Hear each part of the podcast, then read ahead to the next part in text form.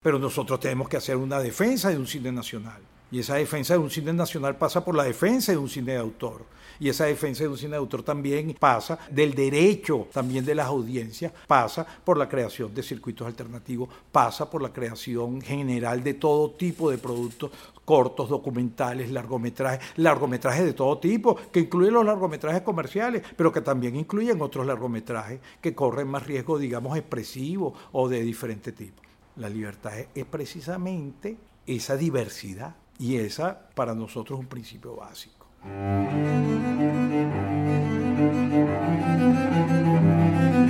Voces del cine venezolano, una mirada crítica y reflexiva hacia el pasado de nuestro cine y un legado para las generaciones futuras en las voces de sus propios autores y protagonistas.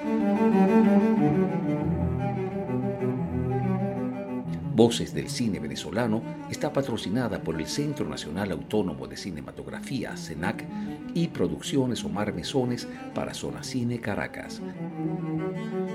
Y para el episodio de hoy contamos con la participación de nuestro invitado especial, Edgar Narváez.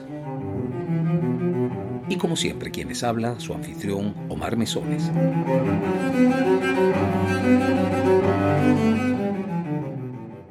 Bienvenidos todos a este nuevo episodio de Voces del Cine Venezolano. Para el día de hoy contamos con la presencia de Edgar Narváez, una de las figuras más emblemáticas de nuestro cine.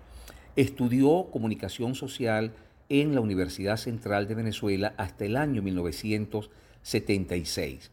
Luego estuvo en el ya casi legendario taller de guiones dirigido por el cineasta Carlos Rebolledo, de donde surge una generación de cineastas como Telman Urgelles, Luisa de la Vil, Andrés Augusti, Jacobo Penso e Iván Zambrano, entre otros. Actualmente es presidente de la ANAC.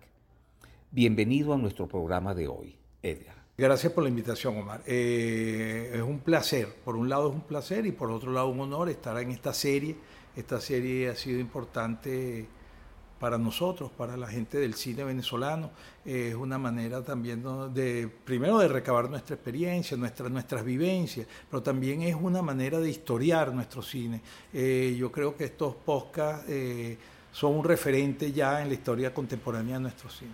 No, sin duda, sin duda, Edgar. Y realmente esa ha sido nuestra intención, pues, eh, recoger, documentar y conservar toda esa memoria que, sigue estando viva pues, entre nosotros. El programa de hoy eh, va a ser, eh, es de, alguna, de, varias maneras muy especial, no solamente por tenerte, contar contigo como, como nuestro invitado para el día de hoy, sino que justamente hoy este programa se está grabando el 7 de julio del 2023, a pesar de que el episodio saldrá al aire dentro de algunas semanas. Eh, hoy estamos cumpliendo el primer aniversario de la salida al aire de nuestro primer episodio, que fue con Alfredo Anzola. Entonces, bueno, estamos de cumpleaños. Pero aparte de eso, es el primer episodio que grabamos luego del reconocimiento, que eso lo tuvimos la semana pasada, que recibimos el Premio Nacional de Periodismo en el área de medios digitales. Entonces, bueno, eh, no queríamos dejar pasar, eh, dejar pasar el registro de este acontecimiento y de la alegría que eso nos causa y, bueno, compartirlas con, contigo, Edgar, y con nuestros escuchas.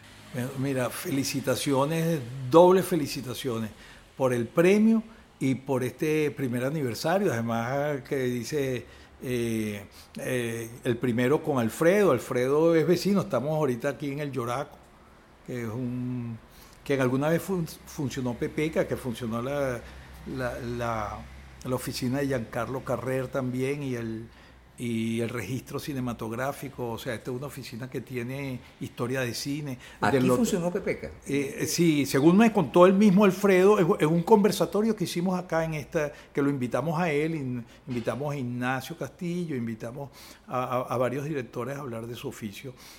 Eso fue hace unos años. Eh, el, el tema es que también acá en este edificio estuvo Estudios Capriles, eh, hubo un cine, o sea que acá eh, eh, el cine habita, el cine habita este lugar. Un ADN cinematográfico. Sí, señor, sí, señor. Pero bueno, Edgar, como ya tú conoces la dinámica de nuestro programa, nos gustaría que nos contaras de, tu infancia. ¿Cómo, ¿Cómo fue tu infancia? ¿Cómo era Edgar Narváez de niño? Esto me recuerda una frase que me dijo una vez un rabino sefardí allá en Buenos Aires. Estábamos haciendo un programa, un documental sobre inmigrantes de América Latina. Y él dijo una frase que a mí me quedó rebotando y hoy, hoy le recuerdo cuando me, me hace esa pregunta, que de una manera u otra todos somos hijos de inmigrantes, me dijo Me quedó pensando eh, esa, esa, esa, frase, me quedé pensando en esa frase, porque eh, yo soy hijo de, inmigrantes, de inmigrantes internos de Venezuela. Yo soy, eh, digamos, fruto de esa migración en los tiempos de Medina. Mi, mi, padre llegó del oriente venezolano, de ahí el Narváez, que viene de Margarita. Eh, y él llegó en un barco a La Guaira siendo muy joven, muy joven, con 100 bolívares en el bolsillo. Y mi madre, por el otro lado, vino de los Andes. Entonces, ese azar, imagínate, en, una, en una, geografía tan dilatada, cómo, cómo, se encontraron y cómo yo de pronto aparecí en esta historia. Yo, y mis hermanos, por supuesto, pero mm, no deja de ser curioso algunas cosas que tienen que ver también con mi llegada al cine porque tienen que ver también con mi padre. Y yo no lo supe, sino años después que ya había comenzado a trabajar en cine. Eh, de eso también, a estos personajes también los conoce un gran amigo de, infancia, eh, que es Carlos Bolívar, con el que comencé en el cine. Nos, encontramos en el cine y, primero habíamos, nos habíamos encontrado en una esquina y luego, y luego nos encontramos en el cine y hemos seguido una amistad por años. Pero bueno, el, cuento es que mi padre cuando llegó, uno de los trabajos que encontró fue de ayudante de escenografía en una empresa que se llama Atlas Film. Yo eso lo, lo, descubrí cuando en un álbum, un álbum familiar me encontré una, una foto de un estilo, de esas fotos de, de promoción donde aparecía Héctor Monteverde con una mujer en una playa. La película se llamaba Sangre en la playa. Yo no lo sabía, le pregunté, y esta, y sí conocía a Monteverde, lo había visto. Y entonces le pregunté a mi padre y él me contó esa cuestión que yo no sabía. Luego comprendí muchas cosas por eso. Comprendí el, el digamos, la fiesta que era para mi padre llevarnos al cine. Él nos llevaba con mucho, eh, con mucho contento, vamos a decirlo así. Yo lo disfrutaba mucho desde niño, recuerdo mucho los cines del centro. Eh, y luego también, por supuesto, ahí por otro lado, también por, a través de él llegué a, la literatura. Eh, a la literatura me refiero que era un gran lector, un hombre, digamos, formado por sí mismo, pero con muy ávido de leer, muy ávido de leer. Entonces, e, esa esa cuestión yo no lo sabía, esa cuestión de, me fue formando y él sin saberlo quizás, nada más porque llevaba a sus hijos al cine, porque le regalaba juguetes ópticos, porque compró una cámara 8, eh, no super 8, 8, y proyectaba cosas caseras en casa. Entonces, todo eso había una cuestión con la imagen para mí, que me fue nutriendo, porque mis otros hermanos, si bien cada uno ha seguido su, bueno, lo que le ha, su interés, lo que ha sido de su interés, sus carreras. En el caso mío fue, fue eso, la fotografía y el cine. No sabía que, que ya había sido algo que, que estaba presente en la formación de mi padre de joven, que por cierto dejó eso como le ocurrió a muchos técnicos, o le, eh, todavía ocurre, en esos sub y bajas del cine venezolano, pasó por eso. Dejó de haber trabajo, después, el eh, después de, del golpe que le dieron a, Medina llegó Gallego, Gallego impulsó, eh, trató de hacer en lo breve que, en, su breve gestión, trató de impulsar el cine. Gallego fue un hombre de, cercano al cine. Yo conocí en una ocasión, yo era un muchacho, pero conocí a Napoleón Odorgosti, que fue secretario de él y, y, era un hombre también cercano al cine. Entonces, eh, con la caída de, digamos, de gallegos luego, eh, se cerró esas puertas que quizás se le habían abierto a él y, bueno, y él derivó en otras cosas, pero nunca le quedó eso, le quedó ese gusanito que, que tenemos nosotros, los que estamos acá en este negocio o en este oficio, ya no sé cómo llamarlo. Ahora, Edgar, ¿En qué momento y de qué manera se te presenta el cine ya no como, como esa actividad grata familiar a la que te llevaba tu padre, sino ya como, como una opción eh, profesional, como, como un oficio, como una pasión? ¿En qué momento y de qué manera ocurre eso? Bueno, fíjate bien, eso tiene también otras otra, otra que no puedo dejar de mencionar, porque tiene unas cuestiones que tienen que ver con mi adolescencia porque esas funciones de cine de niño, luego fueron las funciones de eh, siendo adolescente, que era con los muchachos, con los muchachos de la esquina, que íbamos en grupos a ver películas. Y vi El Padrino, y cosas así. Y una de las películas que vi, que me quedé, me impactó, fue Cuando quiero llorar no lloro.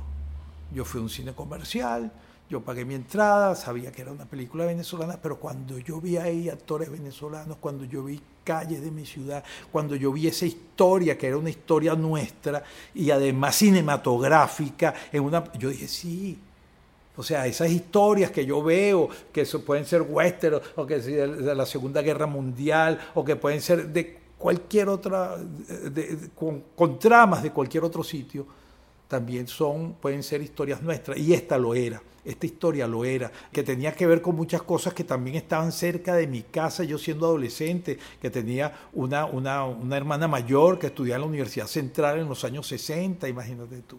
O sea, eh, nada de esas historias me eran lejanas.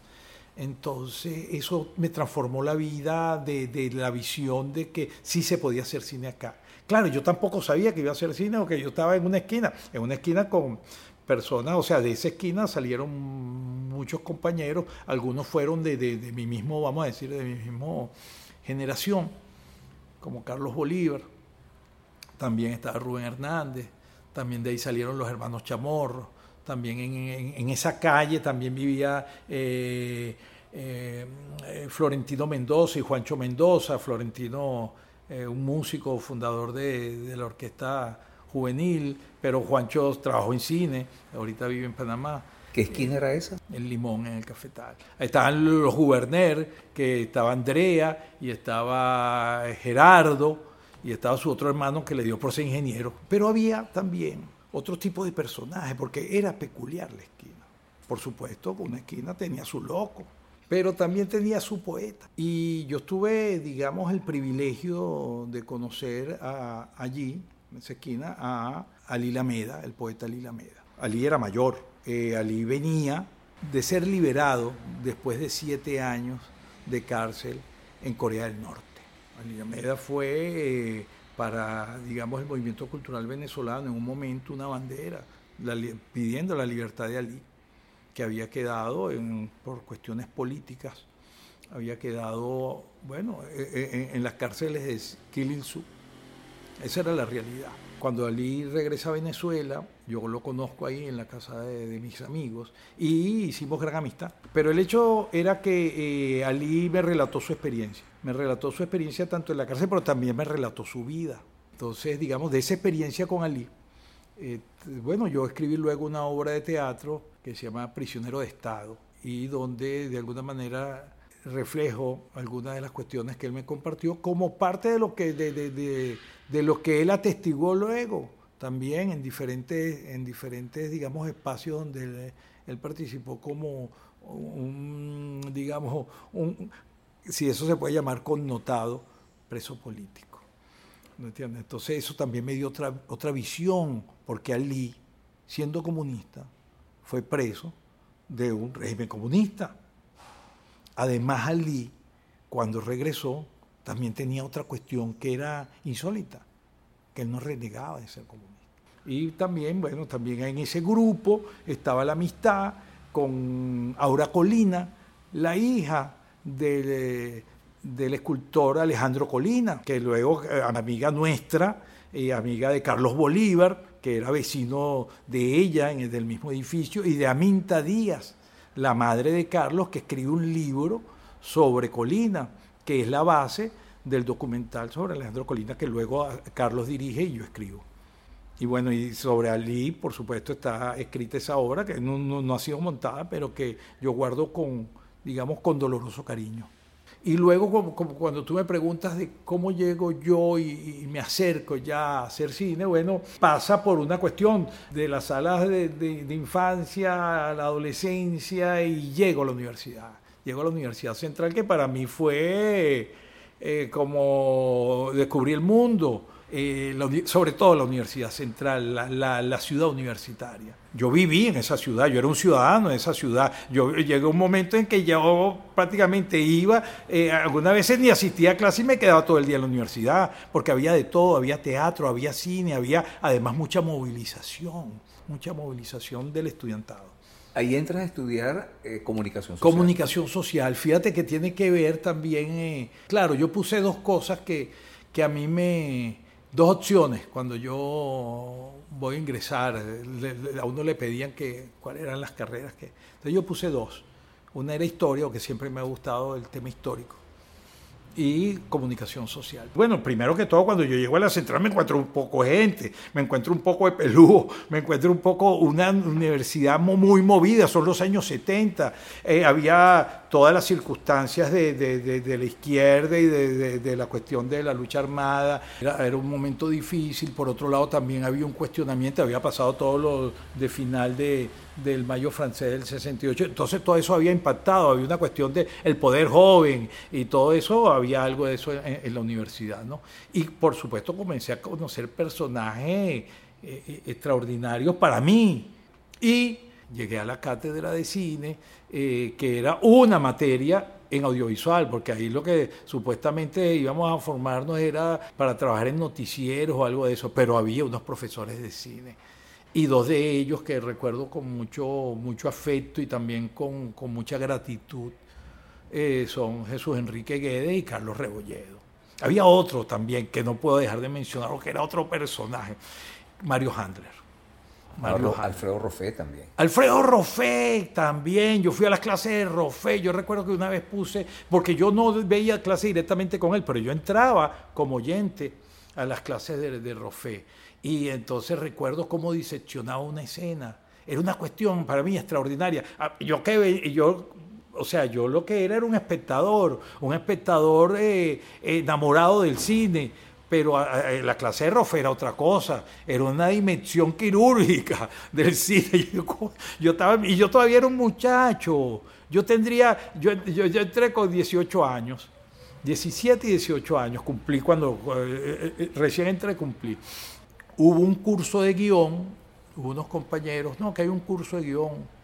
Eh, entonces, bueno, varios compañeros se anotaron. Yo me enteré de último, porque me dijo un compañero, mira, hay un curso. De... Entonces me anoté y hasta me resentí con mis otros compañeros, coño, estos se metieron, no me habían dicho nada. Claro, pero al final me dijeron. Hice un grupo con otros que yo no conocía, con otra gente. Y recuerdo que fuimos a una reunión y bueno, entonces ellos no sabían mucho cómo hacer, yo tampoco sabía, pero yo de las películas, de tanto ver películas, y, ya tenía esa, esa intuición y también de leer, de leer porque mi padre, yo recuerdo que en vacaciones, antes, cuando salíamos de vacaciones, él me llevaba para unas librerías del centro y yo prácticamente hacía un mercado de libros. Total del asunto que yo lo que era un muchacho, entonces yo, bueno, yo tengo una idea. Entonces yo más o menos le dije cómo era la idea de ese grupo y ellos, ah, bueno, está bien, escríbela.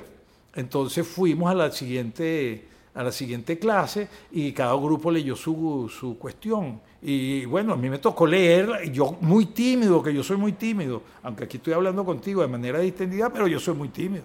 Recuerdo que, mira cómo le dieron palo a ese ejercicio nuestro. Mío, pero eh, te voy a decir porque es mío, le dieron palo. Bueno, pero le dieron palo normal. Lo que pasa es que imagínate a alguien que es tímido y comienzan a decirle, mira, esto hay que corregirlo.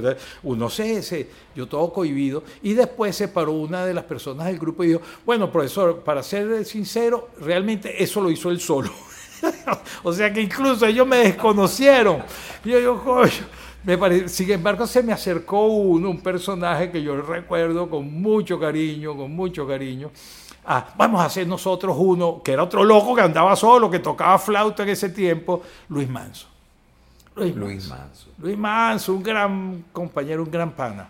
Y entonces eh, se hizo ese, eh, en ese curso estuvo Iván, eh, estuvo Iván Zambrano, estuvo un gran amigo también, que, que lo que pasa es que esto me tropieza con, con los recuerdos y con viejas amistades. Isidro Núñez, un fotógrafo, fotógrafo que hizo la fotofija de, del Rey del Joropo y también hizo, hizo una, una obra fotográfica eh, para él importante, todo un personaje Isidro. Maracucho no, no puede ser sino de otra manera. Fíjate, del curso se convocó luego los nuevos talleres del CELAR y en esos talleres se incluyó el de, el de, guion cinematográfico y se hizo un concurso. Nosotros concursamos.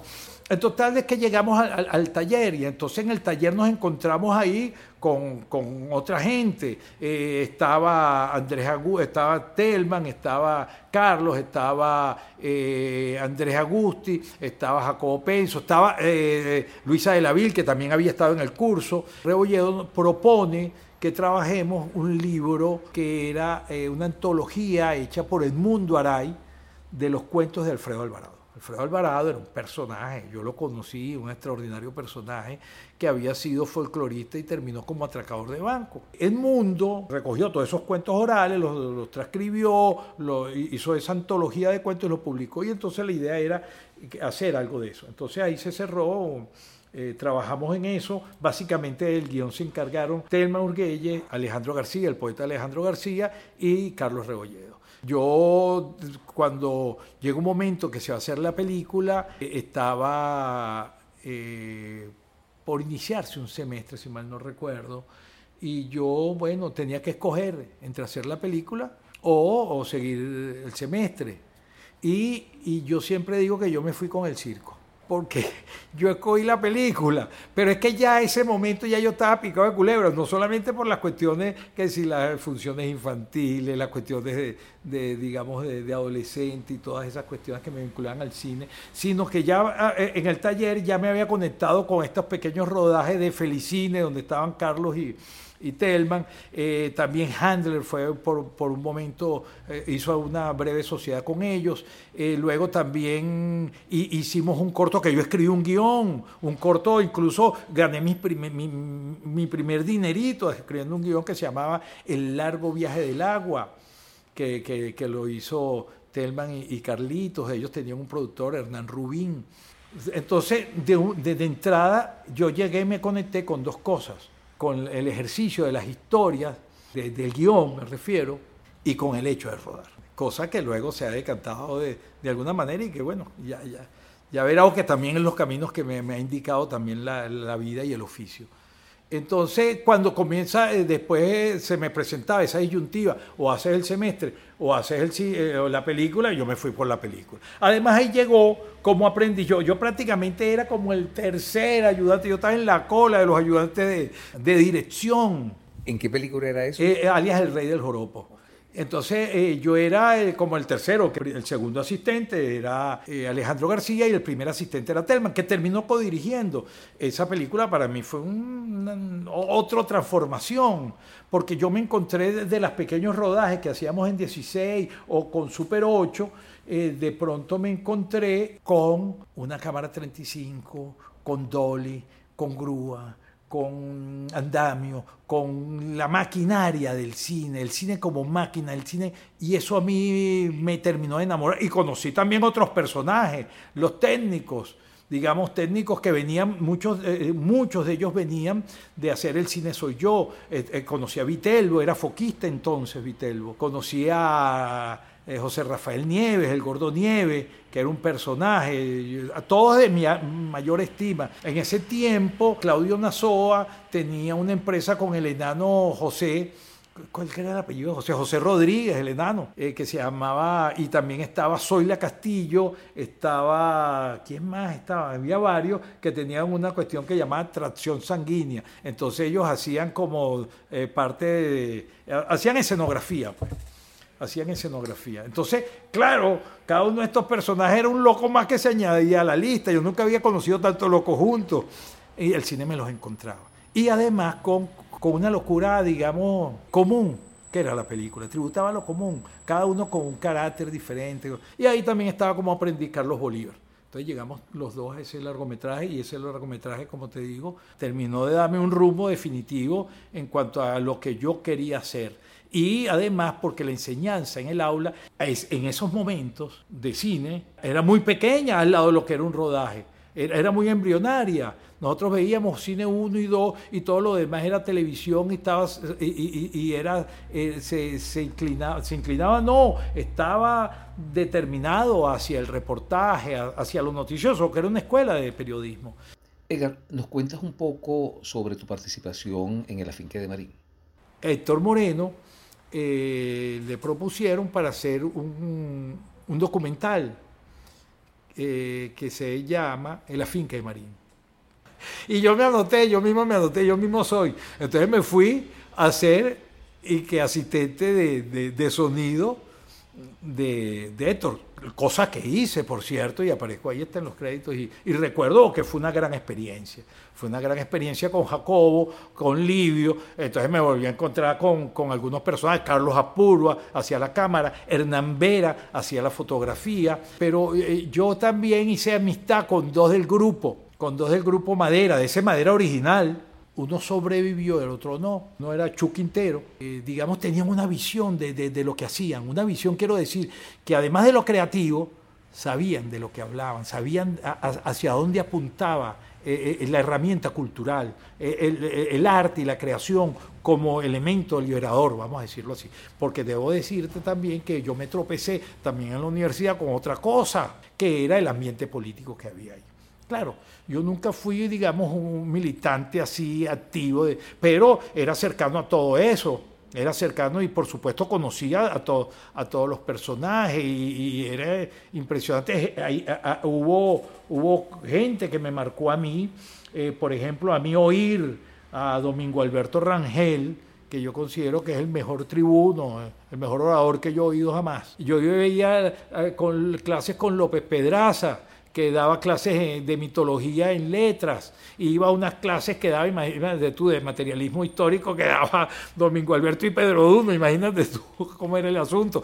Lleno, eso lleno. Recibí clases con Zapata, que daba también un seminario, eh, José, eh, con, con, tanto con el pintor como con el hermano, que daba clases de radio. Pedro León Zapata. Pedro León Zapata y Rafael Zapata y con, con Sano Hernández. Pedro Duno daba introducción a, la filosofía en, periodismo, en comunicación social. ¿Entiendes? Entonces, eh, eh, no era cosa. Tengo que mencionar también a Yolando Zuna. O sea, eh, esa cuestión universitaria para mí, más allá de, que, de que luego yo me fui con, como digo, con el circo, dejó una huella profunda en mí en mi formación y, digamos, y, luego en el camino que, he seguido. ¿De dónde viene tu apodo de Motilón? Eh, mi hermano mayor, mi hermano mayor eh, eh, es mayor en edad y era mayor que yo en contextura, en tamaño y tal, y era el motilón. El motilón, y yo era el hermano del motilón, el motilocito, digámoslo así.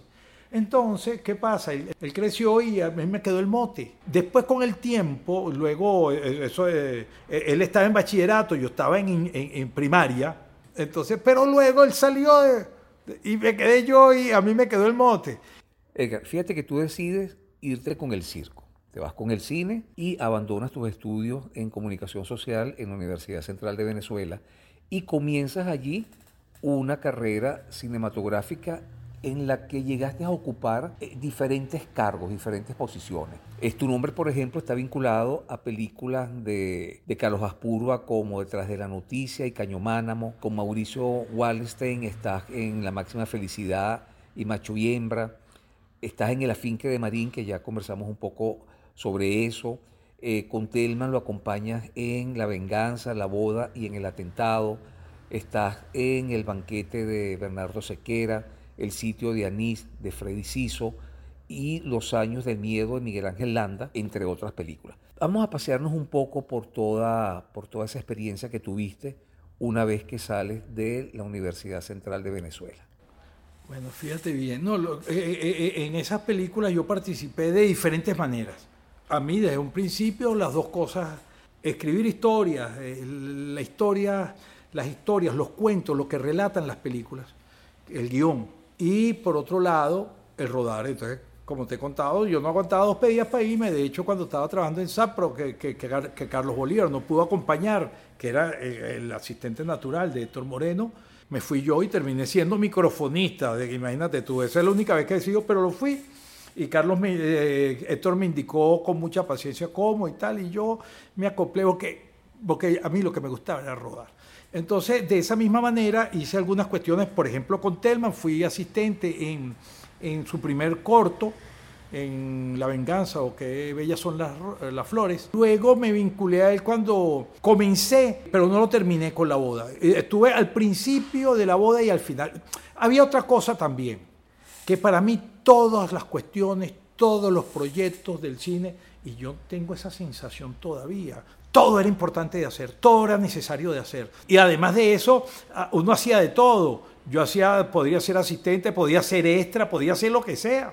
Por ejemplo, con Carlos Detrás de la Noticia y en, en Caño Mánamo, también era que yo muchas veces, eh, eh, él ya había hecho su, compañía con, el poeta Alejandro, cara al cine, eh, Alejandro García, que como te digo era un extraordinario personaje. Pero bueno, el cuento es que él, tenía equipo y ya yo, comencé a cargar cámaras. Entonces eh, yo salía muchas veces con el equipo de él y otras veces lo acompañaba y lo ayudaba, poniendo luces, poniendo cosas y eso lo hicimos. Por ejemplo, en Detrás de las Noticias recuerdo que eh, estaba el tema de, una huelga que había, un problema, un problema mm, laboral en el diario de Caracas. Estaba Edgar Larrazábal, el flaco Larrazábal, estaba Elizabeth Baral.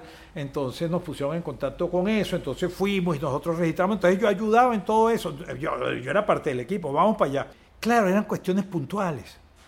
No, eh, era que yo me había desarrollado en, el negocio como asistente de cámara, sino que yo no me paraba en eso. De hecho, en mi primer corto, eh, cuando yo dirijo un corto eh, que se llama Allá al final del camino, existían los subsidios municipales, bueno, fue seleccionado un guion mío que era de un personaje, que ese personaje lo hace Carlos Carrero, que iba en busca de, una tumba en el Cementerio General del Sur. Y no la encontraba y todo lo que le ocurría en ese tránsito.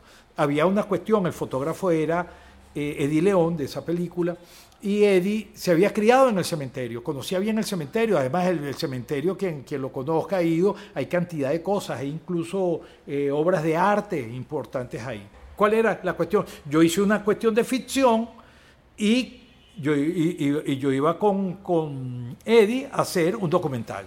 El documental, bueno, luego no se hizo. Eddie, por los mil eh, cuestiones de Eddie, eh, no se llegó a hacer. Eh, él me lo recuerda de, vez en cuando. Yo llegué a escribir cosas, llegué a escribir un racional, llegué a escribir algunas cosas para ese documental que no se hizo. Pero sí se hizo la ficción esa cuestión que, bueno, por supuesto estaban en ese equipo de León, era el, el fotógrafo, el, fotógrafo, el, camarógrafo fue Henry Guerrero, el pavito, eh, Michel Montes era el foquista y asistente, ahí estaba Héctor Moreno, ahí estaba el productor fue Terminator, eh, José Benítez Culebras nos hacía la comida, todo era, era eh, gente amiga. Mira, Fran Bonilla, que trabaja en ese tiempo en promociones en Radio Caracas, me dice que le están ofreciendo una cuestión en HBO que ya tenía como un año. O salía de Univision. ¿De qué año estamos hablando? Sí, comienzo de los 90. Okay. Comienzo de los 90. Pero él no puede, porque él le ha salido una oportunidad, o sea, tiene una, una propuesta para ir a, para trabajar en un canal en Florida. Entonces él me dice para que yo vaya y haga la prueba. ¿Qué pasa? Yo, yo venía de trabajar en cine siempre y para mí la televisión era otra cosa. Era, no, no, no, lo entendía, no lo veía tampoco como muy, lo veía como muy de trámite. Eh, y yo pensé, bueno, voy para allá, eh, vamos a ser sinceros, mato a este tigre, o que era también era para escribir promociones, eh, eso es más sencillo que escribir un guion, pienso yo, eso pensaba yo también, después me di cuenta que me encontré con otra cosa y ya te, ya te cuento. Y eso me va a tomar mediodía y tengo un ingreso, porque esto es pegadito al sartén en el tema del cine, que tú sabes que tiene sus altos y bajos. Entonces yo llego y me presento a esa prueba en HBO. HBO se veía una señal robusta en la televisión, pero cuando yo veo era, una, era un piso pequeño, porque todavía estaba comenzando, tendría como un año y algo. Y me encuentro que me hacen, mira, me dieron una película, me dieron una película, encuentro con Venus, recuerdo. Entonces yo hago mi promoción, que era como, era como hacer un eh, una prueba para ver si funcionaba. Bueno, resulta que los tipos vieron la, el, copy, como se les, decían ellos, y les pareció bien. Y no, entonces no solamente que era la prueba, sino vente mañana y grabaron eso y de una vez ya eso quedó. O sea que una me quedé. Entonces, bueno, yo me iba por la mañana, mataba a mi tigrito allá y luego me iba por mi oficina en el edificio Rivera con los padres a seguir haciendo. Pero también, ¿qué pasa? Que ahí me, me encontré en, en, HBO con una gente también muy interesante y con un momento muy interesante, que era, era gente, como te digo, mira, estaba Alejandro Antoni, estaba Jorge Sayet, era, era, era el grupo que venía, que venía de hacer Sonoclit con Eli Bravo, que de alguna manera estaban poniendo cosas nuevas también. Fue muy nutritivo ese encuentro. Y querían hacer cosas pero vamos a hacer promociones, porque lo único, la única producción que había era la de promociones, o que no había otra. ¿Cómo se hacían las promociones? Con, con la misma película gráfica, eso sí, siempre, ellos siempre a la gráfica era con mucho cuidado y tal. Y por supuesto, grandes voces, estaba Locher, Valdemaro Martínez, entonces tú veías esa pantalla, veías esa imagen robusta, con unas animaciones bien robustas y unas voces. Bueno, pero vamos a hacer una pequeña producción para una promo, para, hacer una de la nueva temporada. Entonces comenzamos a hacer producciones, pequeñas producciones estudios, tal y no sé qué, y volví al asunto. o sea, lo que a mí me parecía que iba a ser un medio tiempo y tal, resulta que me terminé metido de cabeza. Eh, tanto que recuerdo que hicimos un, había un programa promocional que hicimos dos años eh, eh, con un actor. Era un programa promocional, pero era con un actor. se llamaba El Espíritu del Cine y lo encarnaba Carl Hoffman, que era un espíritu que había perdido la vida en el interior de un viejo cine, o sea, era un lugar que había, que era una vieja casona, eh, un cataclismo, y había muerto, y entonces sobre esas ruinas levantaron un cine, y entonces él salía ahí. Y como nadie le prestaba atención, porque las películas no, no lo distinguían a ese fantasma, entonces él se aficionó a las películas, y era un gran cinéfilo. El fantasma me refiero. Entonces lo llamaba, ese era el espíritu del cine y era el que daba las recomendaciones de la programación de Cinemats. Pero eran promociones de, programas, 10 minutos, donde me acompañaba para hacerlo Vitelbo Vázquez, eh, Rancho, José Morillo, eh, Guaycaipuro de la Torre, Carlos Bolívar, Estela Jacob, eh, Regalito nos acompañó alguna vez. Tenía todo, que nosotros le inventábamos aventuras al personaje y luego él comentaba las películas. A pesar de la enorme atracción que ejercían sobre ti esa fase de los rodajes de la película, llegó un momento en que eso entró en crisis y te replanteaste eh, seriamente qué camino debías tomar. Y es allí donde de alguna manera regresas al inicio de los que fueron tus primeros contactos con el cine, es decir, a través del guion. Háblanos un poco de tu trayectoria como guionista. Eh, bueno, como te he referido, llegó un momento en que yo, eh, dando de una producción a otra, en una cuestión tampoco, sin, o sea, con una visión general del oficio, pero sin especializarme, y eso en el cine no es recomendable. diría yo, lo menos. Eh, creo que el, cineasta de alguna manera es un, su oficio es integral, pero por supuesto la especificidad de su oficio precisamente, eh, eh, eh, hay que profundizar, hay que trabajar eso. Y el guion es así. Entonces cuando yo tomo ese camino... ¿Cuál camino? El, camino de que, después de, estar en una película donde a la tercera semana, primera vez que me ocurría, estábamos a la tercera semana y yo decía, ¿cuándo va a terminar esto? Primera vez que me ocurría, porque a mí más bien cuando terminaban las películas me, lo que me daba era tristeza y todavía me, da tristeza, pero en esa película en particular eh, la padecí, vamos a decir, y no era, no era yo solo, era el ambiente, estaba muy cargado. Y decidí que esa otra cuestión que yo siempre había trabajado y que seguía trabajando, que era el guion, debería ser la fortaleza, mi fortaleza, y que eso me permitiría trabajar en cine, pero no depender de seguir una, en una producción constantemente. Y podría elegir en qué producciones y en qué condición podría yo participar.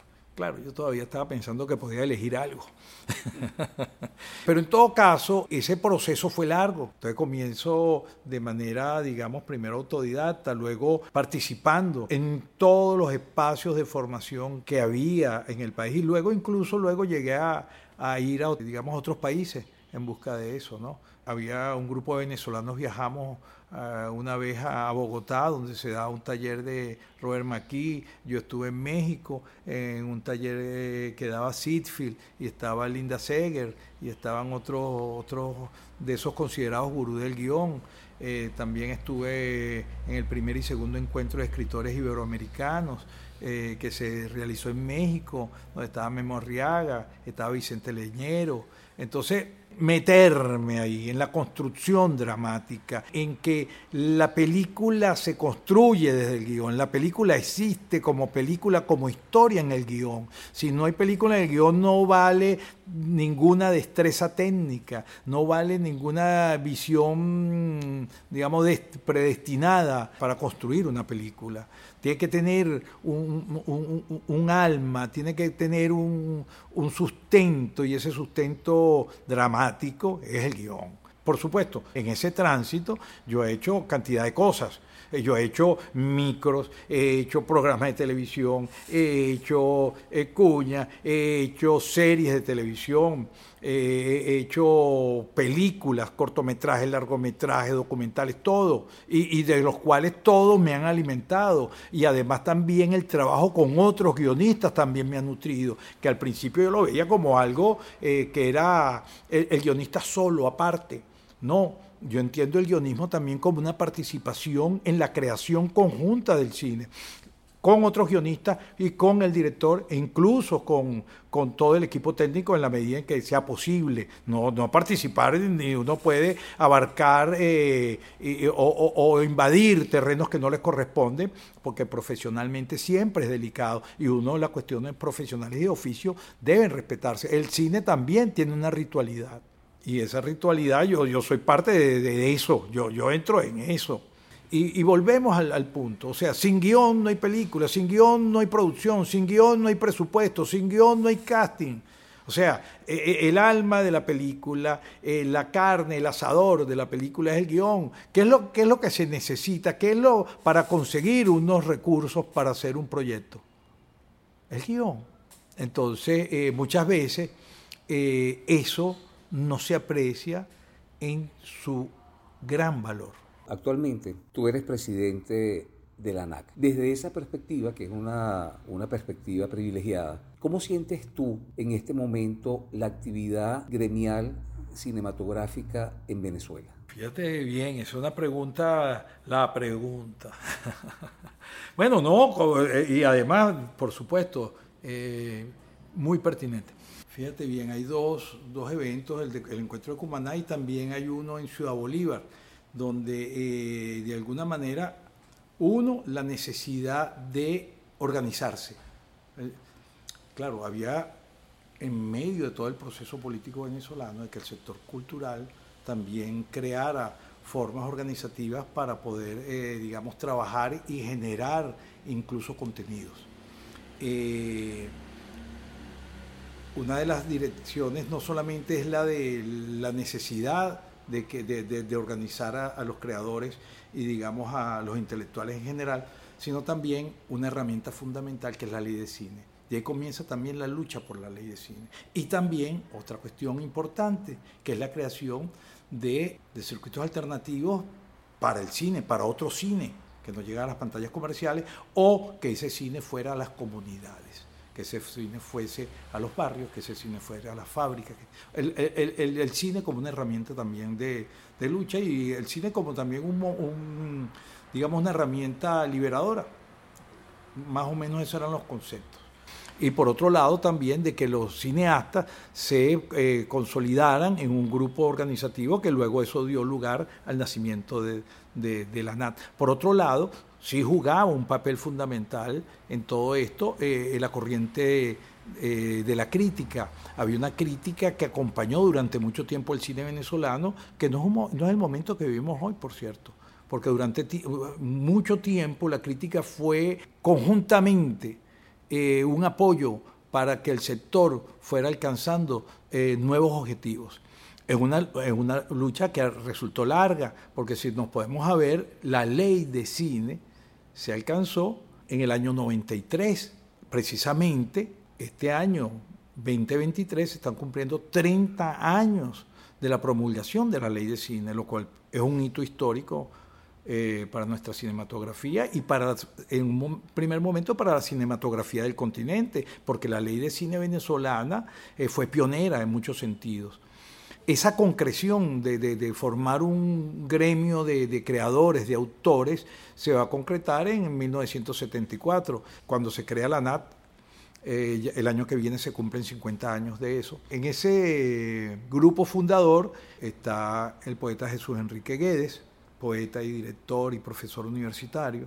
Está Carlos Rebolledo, está eh, Roque Zambrano, está también Antonio Gerandi, está Margovena Serraf y varios otros. E, ese, e, e, ese nacimiento de la NAT es un momento clave porque eh, a partir de ahí muchas de las obras de estos de estos creadores que estaba dispersa comienzan a orientarse también en procura de la ley de cine.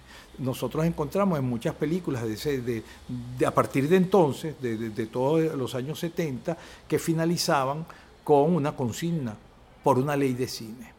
Entonces, la NADE inmediatamente se convirtió en una herramienta en función de la ley de cine. Y, además de enfrentar muchas situaciones, situaciones que tenían que ver con la censura, situaciones, eh, la defensa, por ejemplo, en el caso de Luis Correa, que, que en algún momento fue detenido por su película eh, El caso Ledesma.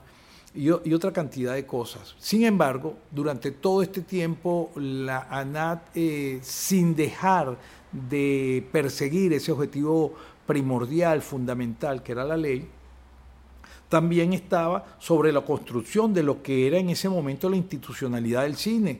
¿Qué quiero decir con esto? Había recursos que, se dan, que, el, Estado daba al cine que fueron manejados por diferentes eh, eh, oficinas. Primero por turismo, una oficina en turismo, una oficina de cine que hubo también en Fomento, y luego pasó por Corpo Industria, pasó por varias etapas donde los cineastas, digamos, eh, participaban y siguieron eh, constantemente eh, persiguiendo el objetivo mayor, que era la ley. También en, ese proceso nace otra instancia, que es Foncine. Foncine también pasa a ser un instrumento para, para digamos, canalizar los recursos hacia el cine y también para generar políticas públicas hacia el sector. Digo, en la historia, fíjate bien, porque cuando se promulga la ley, la ley se promulga en el 93, que como dije, se cumplen 30 años ahora en este 2023. Lo que era Foncine en ese momento desaparece, se liquida y todas esas cuestiones pasan a el nuevo ente que se crea por la ley, que es el Centro Nacional Autónomo Cinematográfico en esta lucha, bueno, es una lucha de, más de 30 años, de finales de los años 60 hasta el 93, que se logra la ley. Eh, donde los cineastas son capaces, primero, de lograr consensos internos entre los diferentes sectores y luego lograr, eh, digamos, sumar voluntades políticas para que la ley digamos, pase y logre ser aprobada. Ahí jugó un papel importante, primero varios compañeros nuestros, el mismo Carlos Apurros, que era diputado, eh, Terma Urguelle, Solve Hogestein, eh, estoy por supuesto dejando por fuera una cantidad de gente que, jugó, que, que, que, tuvo un rol relevante en ese momento. Pero, eh, ese, eh, pero un esfuerzo común y, por supuesto, esa ley, como lo dice el mismo Carlos en ocasiones, que tuvieron que entregar lo que era el, financiamiento, eh, tuvieron que entregar un, un, artículo, el artículo 18, que, eh, que, digamos, creaba un mecanismo para lograr el financiamiento de las películas. Entonces, eh, sin embargo, se aprobó, la línea fue aprobarlo y posteriormente continuó la lucha por alcanzar esa eh, esa otra conquista, que era conseguir un instrumento que pudiera eh, generar recursos para la producción directamente. Y es cuando se crea Fonprocine y es la primera reforma de la ley. Y, la NAD en todo, eh, y en, todo este proceso jugó un papel, primero, de generar líneas de trabajo, pero también a la vez articular la comunidad cinematográfica en general. Estamos hablando del sindicato, estamos hablando también de contactos con la Cámara, estamos hablando con los gremios de productores. Entonces, eh, la NAD desde sus inicios ha tenido una visión panorámica, siendo un gremio específico porque se refiere a los autores, o sea, a la quien agrupa, a los directores, a los guionistas, a los, a los que considera la ley autores, que incluye también en este caso, por supuesto, los músicos de cine y los fotógrafos, pero no se centra únicamente en generar una política exclusivamente para los autores. Comienza a trabajar desde el principio en función de toda una cinematografía, de la construcción de una cinematografía. Entonces, en, esa construcción de, la, institucionalidad cinematográfica, que en este caso está, se manifiesta en la ley, es una conquista de la comunidad cinematográfica donde la NAD juega un papel esencial, sin duda. Una de las cuestiones, y ya lo he dicho, o, dos cuestiones fundamentales, dos principios fundamentales para nuestro gremio son la libertad de creación y la participación. Y esa participación está en que nosotros, digamos, asumimos responsabilidad en el diseño de las políticas públicas del cine. Nuestra política no es una política partidista, nuestra política es una, una política de cinematográfica, del cine. Entonces, en ese sentido, eh, hemos continuado en estos momentos de dificultades, donde la institucionalidad, institucionalidad, en general estuvo muy afectada por todas las crisis que hemos vivido desde el 2015, eh, es anterior quizás, pero donde la hemos, visto, hemos sufrido fuertemente desde 2015 hacia acá. Los gremios han sido fundamentales en sostener en medio de, una situación no solamente de dificultades, sino también de debilidad, eh, de sostener eh, esa institucionalidad. Eh, pero esa institucionalidad nosotros no la entendemos como algo ajeno, lo entendemos como una construcción propia. Y eso es lo que algunas veces no se entiende. Algunas, algunos sectores creen que es una cuestión que es referida a un entendimiento con unas cuestiones oficiales, otros lo ven como si fuesen cuestiones, digamos, eh, clientelares, otros lo ven de diferentes maneras, eh, de que no hay que tener ninguna, de que la creación, por supuesto, debe buscar otros caminos.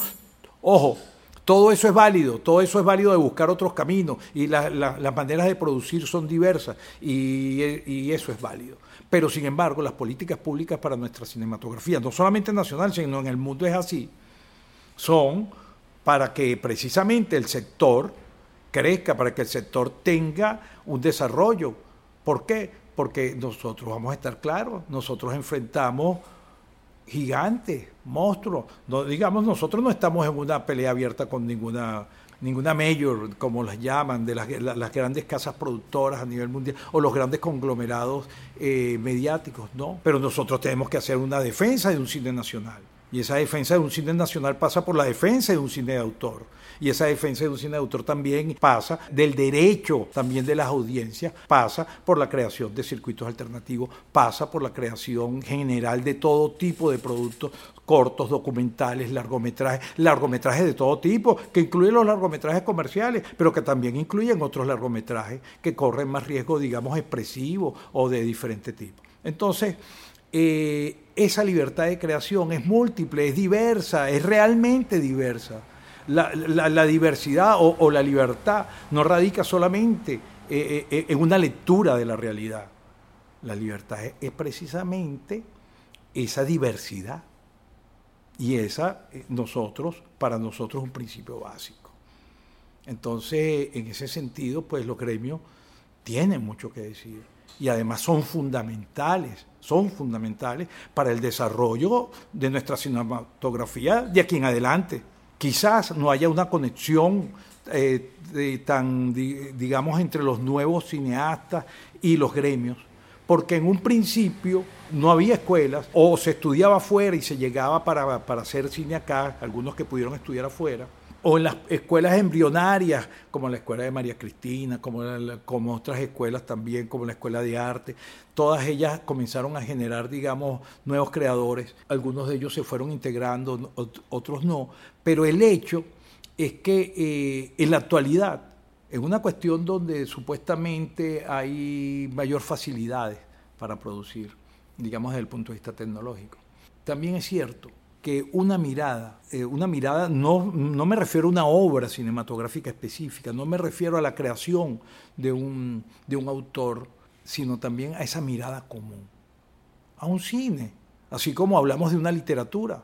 Cuando hablamos de una literatura, por supuesto, ahí entra un cuento, una novela, entran los ensayos, pero el conjunto de todo eso hace una literatura y de eso es, eso es el cine para nosotros, el, para, para los gremios cinematográfico, hablamos de una cinematografía, en la libertad, por supuesto, y en la diversidad.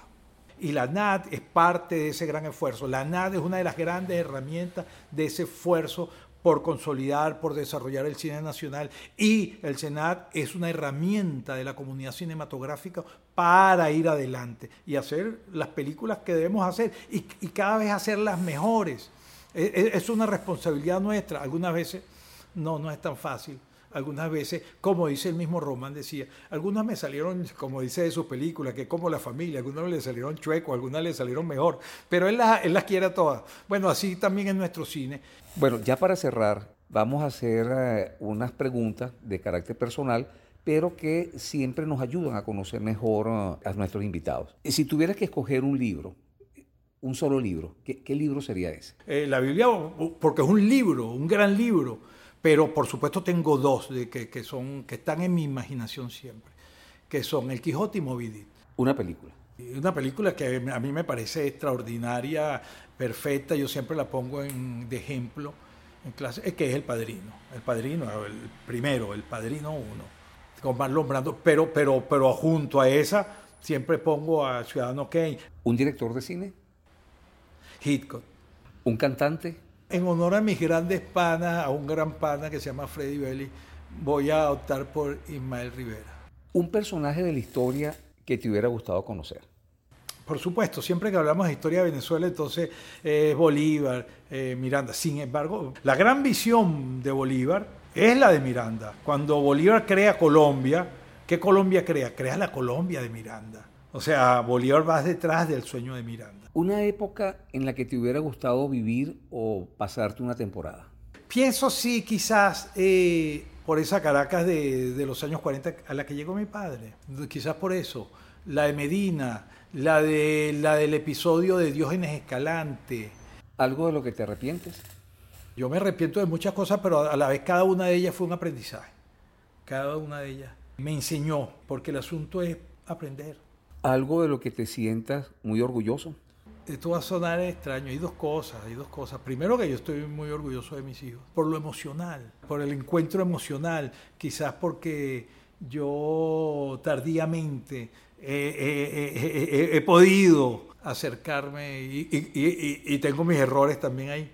Pero otra cosa de la que me siento orgulloso es de, ser de aquí. O sea, a mí ser venezolano me, me, sienta bien, me siento cómodo. Puede ser que no todo me guste, pero es parte de, algo que yo siento propio, que siento mío.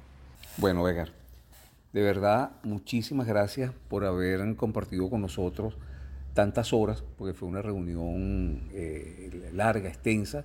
Sin embargo, bueno, la he disfrutado muchísimo. Eh, agradecido por haber compartido eh, no solamente recuerdos, sino también reflexiones y bueno, no me queda más que volver a, darte las gracias. Bueno, darte las gracias a ti, Omar, por este esfuerzo que haces, eh, valioso. Porque todo lo que hemos hablado, todo lo que hemos hablado, lo que yo hable, lo que hablen todos mis compañeros y compañeras, todo es parte de este mismo río, todo es parte de este mismo camino. Que quede, digamos, un registro de esto, que quede no solamente un registro por la memoria personal, sino que quede la experiencia conjunta, la experiencia común, porque eso al final de cuentas, una cinematografía que es un esfuerzo común.